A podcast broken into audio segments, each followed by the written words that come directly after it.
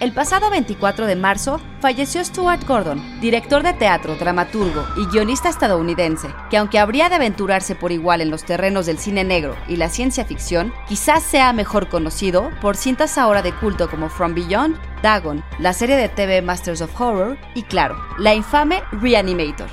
Psy Institute. Masterpiece, your life. Of course he's dead. The dosage was too large. You killed him. No, I did not.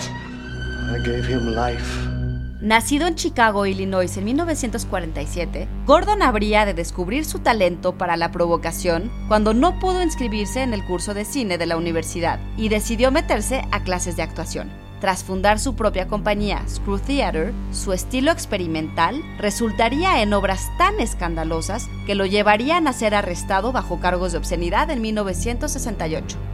Aunque llegaría a co-crear la popular película familiar Querida encogía a los niños para Disney, la película por la que de seguro será recordado es Reanimator, la cinta de 1985, inspirada en el relato de 1922 Herbert West Reanimador de H.P. Lovecraft, en la que un estudiante de medicina de la Universidad de Miskatonic logra crear un suero capaz de revivir a los muertos.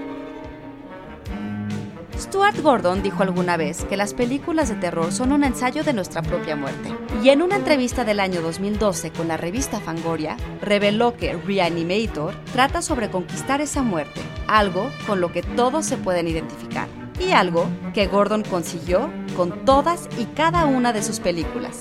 Larga vida a este maestro del terror. Guión Antonio Camarillo y grabando desde casa, Ana Goyenechea. Nos escuchamos en la próxima cápsula SAE.